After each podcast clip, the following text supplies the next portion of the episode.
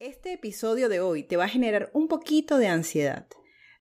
Lo sé porque nosotros, como vendedores, siempre que prospectamos queremos vender de una vez. Y resulta que eso es todo lo que está mal en las ventas.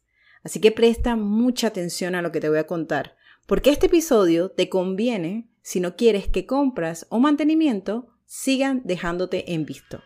Bienvenidos a Detrás de la Venta B2B el único podcast que te acerca a los tomadores de decisión del sector industrial, para dar a conocer qué aspectos evalúan a nivel digital en los proveedores. Aquí encontrarás entrevistas y herramientas para llevar tu proceso comercial al mundo digital.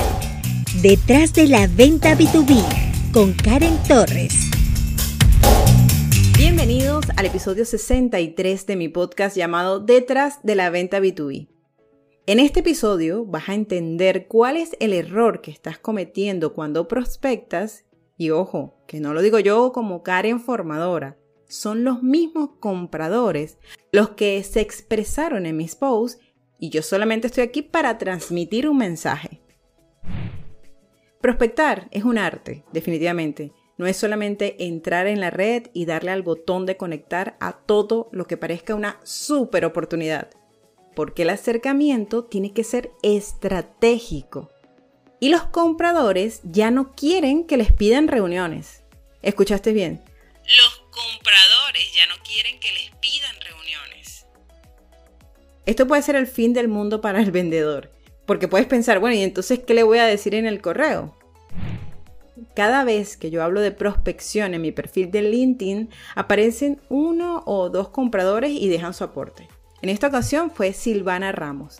Ella es responsable de compras. Su comentario fue...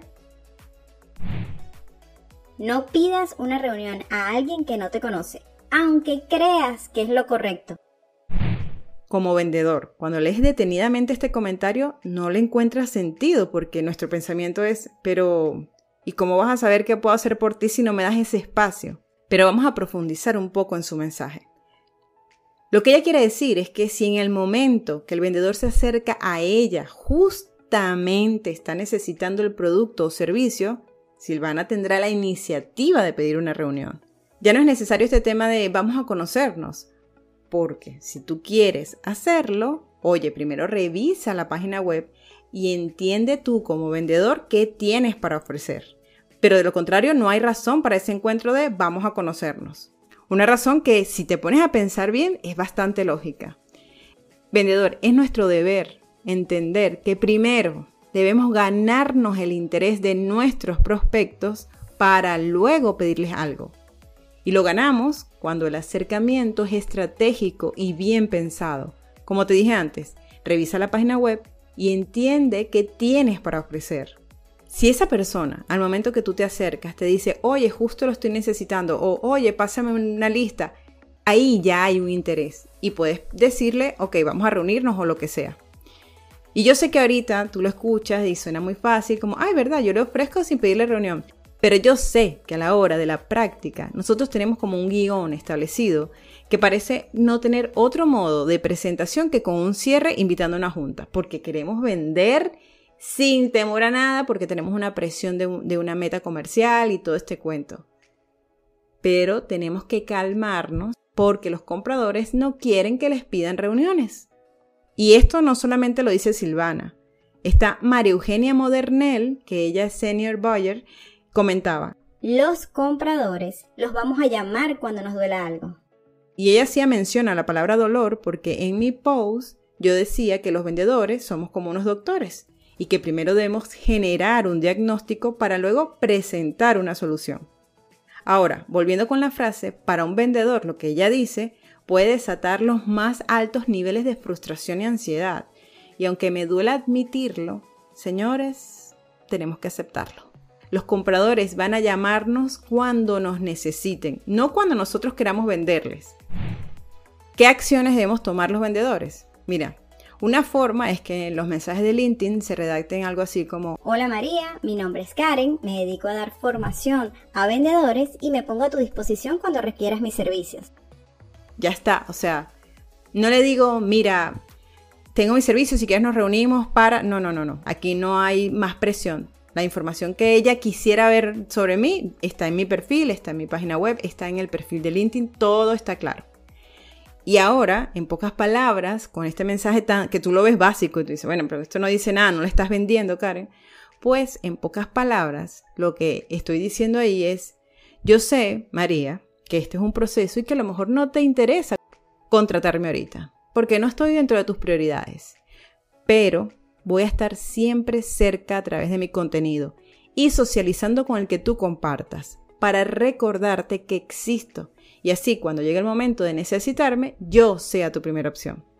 O quizás lo que cuente a través de mis posts será tan genial que buscarás la manera de hacer que tu empresa compre lo que yo vendo. Escucha algo, vendedor. No es 100% responsabilidad de los compradores buscarnos sino de los comerciales lograr que no nos olviden. Luego, otra forma de despedir un correo de prospección, y de hecho está en uno de los episodios, dice así, no te voy a pedir una reunión para conocernos, porque en este correo están todos los enlaces para que sepas quiénes somos. Por mi parte, ya revisé entera la página web de ustedes y conozco a qué se dedican, por eso me atreví a acercarme. Si hoy justo estás necesitando cables o está en tus proyectos, aquí estoy. Yo que tú pondría este correo en destacados. Si quieres la lista de precio con gusto, pero con una condición. Si me vas a comparar, que sea justa la pelea, porque hay niveles. Queda atenta a tus requerimientos. Y puede que tus prejuicios o tus creencias limitantes te hagan pensar que estás actuando de forma reactiva. Pero te recuerdo, los compradores compran en su tiempo, no en los tuyos. Y eso hay que entenderlo y respetarlo. Pero sobre todo, y aquí quiero, quiero ponerle así el puntico importante, negrilla en este momento, tienes que caer en cuenta que no puedes depender de un solo cliente. Tu misión es buscar diariamente oportunidades para sembrar, sembrar y sembrar y luego puedas cosechar porque los compradores compran en su tiempo y no en el nuestro, sobre todo en el sector B2B que además ni siquiera el comprador es el único que toma la decisión, hay muchas personas involucradas en ese proceso. Entonces, ya sabes, no pidas una reunión, espera que el comprador te diga que está interesado. Y con eso ya me despido por hoy. Muchas gracias por estar aquí una semana más. Te recuerdo que en la descripción de este episodio encuentras el enlace para registrarte en mi newsletter y así cada día recibas en tu bandeja de correos un consejo de ventas. Te recuerdo además que tengo dos cosas para ofrecerte. Tengo una membresía en la que doy una lección semanal sobre cosas que puedes aplicar de una vez. esto es una, esta es una membresía efectiva porque no me voy con teorías ni nada. Te digo cosas que ya apenas terminas de escuchar puedes aplicar. Y si te gustan estos episodios del podcast, imagínate lo que hay en casi 45 minutos, 30, 45 minutos que dura cada lección de, la membresía. Además, tengo otra cosa para ofrecerte. Eh, arranca el primero de agosto la formación Cómo venderle a un comprador B2B a nivel digital. Son cinco semanas en las que vamos a trabajar perfil de LinkedIn, contenido, prospección, correos electrónicos. Así que si estás interesado, lo único que tienes que hacer es irte a www.karemtorres.com, registrarte en la newsletter y esperar que te va a llegar la invitación tanto para la membresía como para la formación. Muchas gracias nuevamente.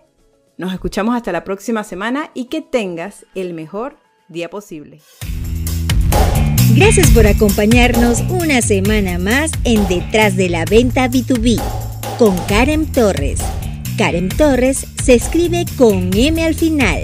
Recuerda seguirle en LinkedIn y YouTube como Karen Torres y puedes suscribirte en su página web karentorres.com.